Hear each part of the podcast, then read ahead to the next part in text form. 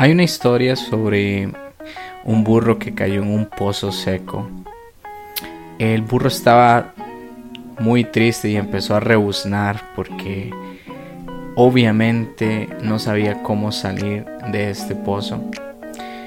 Entonces dice que pasaban las horas, cuenta la historia que pasaban horas y el, y el burro continuaba rebuznando hasta que el dueño escuchó al burro y enseguida fue a ver ese pozo seco y vio que era muy complicado poder sacar el burro de donde estaba, ya que el pozo era algo hondo. Y en eso dice que el dueño piensa en que es más fácil enterrar al burro que poder sacarlo de ahí. Entonces dice que el dueño fue y buscó a algunos vecinos y tristemente pero tomó la decisión de enterrarlo junto con estos vecinos. Entonces el burro empezó a rebuznar más duro, él entendió que su momento había llegado y que posiblemente eh, tenía que despedirse. Empezaron a tirar paladas de tierra una tras otra, tras otra. En eso el burro empieza a sacudirse la tierra, empieza y se sigue sacudiendo la tierra Después de varias paladas de tierra, ven que el burro se empieza a asomar y todo el mundo se sorprende porque ya faltaba poco. Siguen echando tierra cuando ven que el burro se sacude y ya solo faltaba eh, muy poco para salir. Así que el burro lo que hace es que pega un salto y logra salir del pozo que en algún momento fue profundo, ahora ya estaba eh, repleto de tierra. Esta historia a mí me gusta muchísimo porque aunque habla de un burro y de cómo astutamente puede salir de este pozo, em, muchas veces hemos estado en esa posición del burro. ¿Cómo? ¿Cómo así? Pues sí, hemos estado en algún pozo emocional, algún hoyo donde nos, nos cuesta mucho trabajo poder salir. Y empezamos a recibir paladas de tierra. Empezamos a recibir tierra, empezamos a recibir un montón de cosas en nuestra vida que lo que eh, básicamente dictan es, esto es eh, diciéndote que no hay escapatoria, que te vas a quedar aquí por siempre, porque básicamente eso es lo que eh, significaba la tierra al final del día, era diciéndole burro, es tu hora llegado, te vamos a enterrar, es más fácil que te quedes ahí que poder sacarte del lugar donde estás. Entonces, en algún momento de nuestra vida nos ha tocado estar en un hoyo emocional, en alguna situación donde es sumamente difícil salir o, no sabemos cómo lograrlo y vemos a un lado, vemos al otro y lo que recibimos son eh, palas de tierra. Eh, podemos decir que estas palas de tierra son comentarios externos el que no nos sentimos entendidos por ya sea nuestros familiares, em, amigos, em, tal vez por lo que estamos consumiendo en, nuestras redes sociales, en la televisión, etc. Entonces lo que vemos, lo que percibimos, tampoco nos está ayudando de ninguna forma, más bien nos hace sentir más cargados. Te doy un ejemplo muy claro en algún momento de mi vida yo eh, empecé a, sentir que no encajaba, ¿verdad? Yo sentí que eh, más que todo fue mi edad de adolescente, en donde yo decía algo y nadie me entendía, eh, daba una opinión y más bien resultaba en burla, y trataba entonces mejor de callar, no podía expresarme porque sentía que no era bien recibida mi información, lo que yo hablara era como de otro mundo. Entonces me sentía incomprensible. Eh, todos salían en mi casa, mi familia salían a pasear un fin de semana y yo decidía quedarme en casa. Yo, yo, yo prefería quedarme en casa viendo televisión y no viendo ni hablando con nadie. Em, me sentía incomprensible, me sentía... Em, un poco confundido de la situación que estaba viviendo y más bien cuando trataba de hablar con alguien, como les repito, sentía que no me entendía. Eh, y más bien era una persona que me avergonzaba de mi situación, tal vez eh, económica, tal vez porque yo veía eh, muchas cosas en otros amigos o familiares, veía que tenían eh, sus familias más éxito que mi propia familia. Y, esta historia del burro me recuerda cuando em, tuve que em, empezar en una escuela nueva. Em, tenía yo aproximadamente unos 10, 11 años cuando eh, tuve la oportunidad de ir a una, a una, perdón, a una escuela más, eh, más grande, habían eh, personas de diferentes estatus sociales em, y pues obviamente como les indicaba mi situación económica no era la mejor y sentía que no encajaba entonces qué pasaba que cuando llegaban algunos compañeros mis nuevos compañeros hablarme de muchas cosas, videojuegos, de tal programa de televisión, de la marca que estaban utilizando, sus bolsos nuevos. Eh, era algo que tal vez para mí eh, era desconocido, pero entonces empecé a sentir una presión de parte de, lo que estaba viendo alrededor mío y sentía que cada vez que estaba ahí eran como que me tiraban esas paladas de tierra, sentía que me estaban enterrando en ese hoyo emocional donde yo decía, ¿por qué me tocó vivir esto, verdad? Y recuerdo que a veces mi papá pasaba por, por la escuela a recogerme y mi papá tenía un camión ganadero y eh, pues resulta que él pasaba y, él me, me decía tal hora paso y yo siempre que sabía que él estaba pronto a pasar, yo me iba así como que nadie se diera cuenta a dónde iba y me fijaba a todos lados, ¿verdad? De que nadie estuviera observando que mi papá estaba pasando en un camión ganadero a recogerme. Esa era la herramienta de él para trabajar. Y pues yo me subía así súper rápido y trataba de inclinarme de tal forma que, que cuando él pasara por el centro de, de, de, esta ciudad, eh, pues nadie me viera. Me avergonzaba de eso, sin saber que, que era una total eh, tontera, porque eventualmente me iba a dar cuenta de que tenía mucho y no lo estaba valorando. Eh, tiempo después, en una actividad, a mi papá le tocó, eh, bueno, ir, ir, conmigo a esta actividad, mi mamá también. Y al concluir la actividad necesitaba mover algunas sillas del salón a la escuela necesitaban a alguien que tal vez tuviera un, transporte algo grande que pudiera hacer el favor. Y mi papá obviamente de voluntario dijo, yo puedo, ¿verdad? Y yo no quería que se diera cuenta que mi papá era el dueño de ese camión. Por algún motivo me causaba vergüenza. Y obviamente en ese momento todo el mundo se dio cuenta de que mi papá era el dueño del camión, hasta mis compañeros y todo. Y yo con toda la vergüenza del mundo, pues fui expuesto a esto.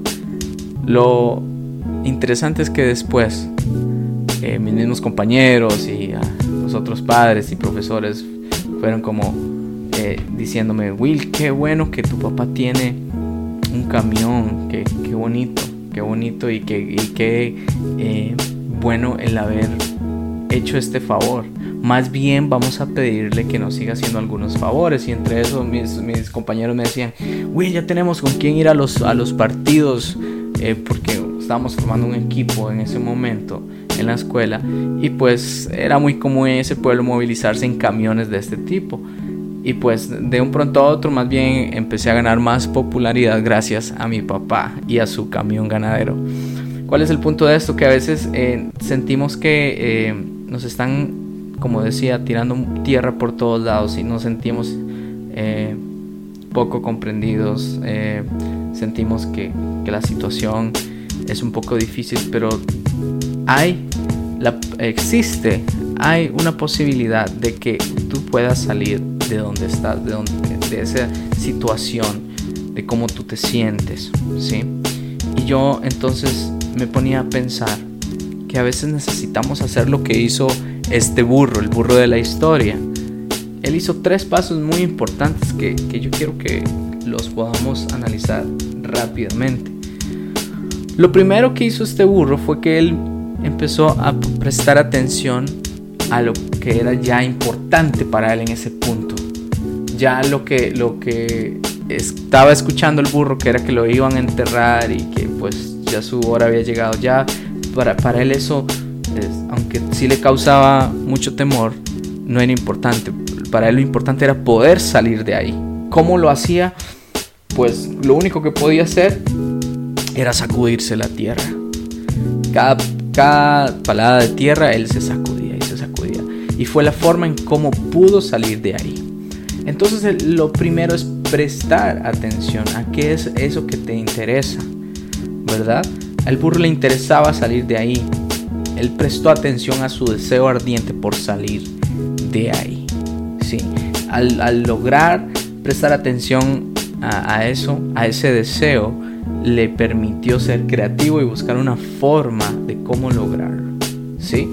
A veces no sabemos, no, como le digo, nos sentimos poco eh, entendidos con, nuestra situación, pero el problema, el error que cometemos es que prestamos atención a voces equivocadas, a, las, a esas voces incorrectas, esas voces que nos dicen es de esta manera, si no lo haces de esta manera eh, no estás en onda, no estás siguiendo la tendencia, no es así, estás out. ¿verdad? Y yo tal vez estaba prestando atención a esas voces, a lo que veía, al consumismo de, de, ese momento, lo, lo, que me mostraban mis otros compañeros, en que sus papás tenían súper trabajos, ¿verdad? Y tal vez mi papá no, y yo no tenía tal vez la misma eh, eh, eh, ayuda financiera este, que ellos recibían de sus padres.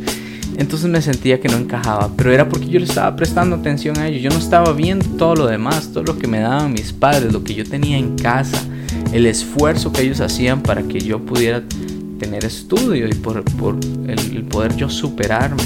Entonces, cuando uno presta atención a lo que realmente importa, todo empieza a fluir.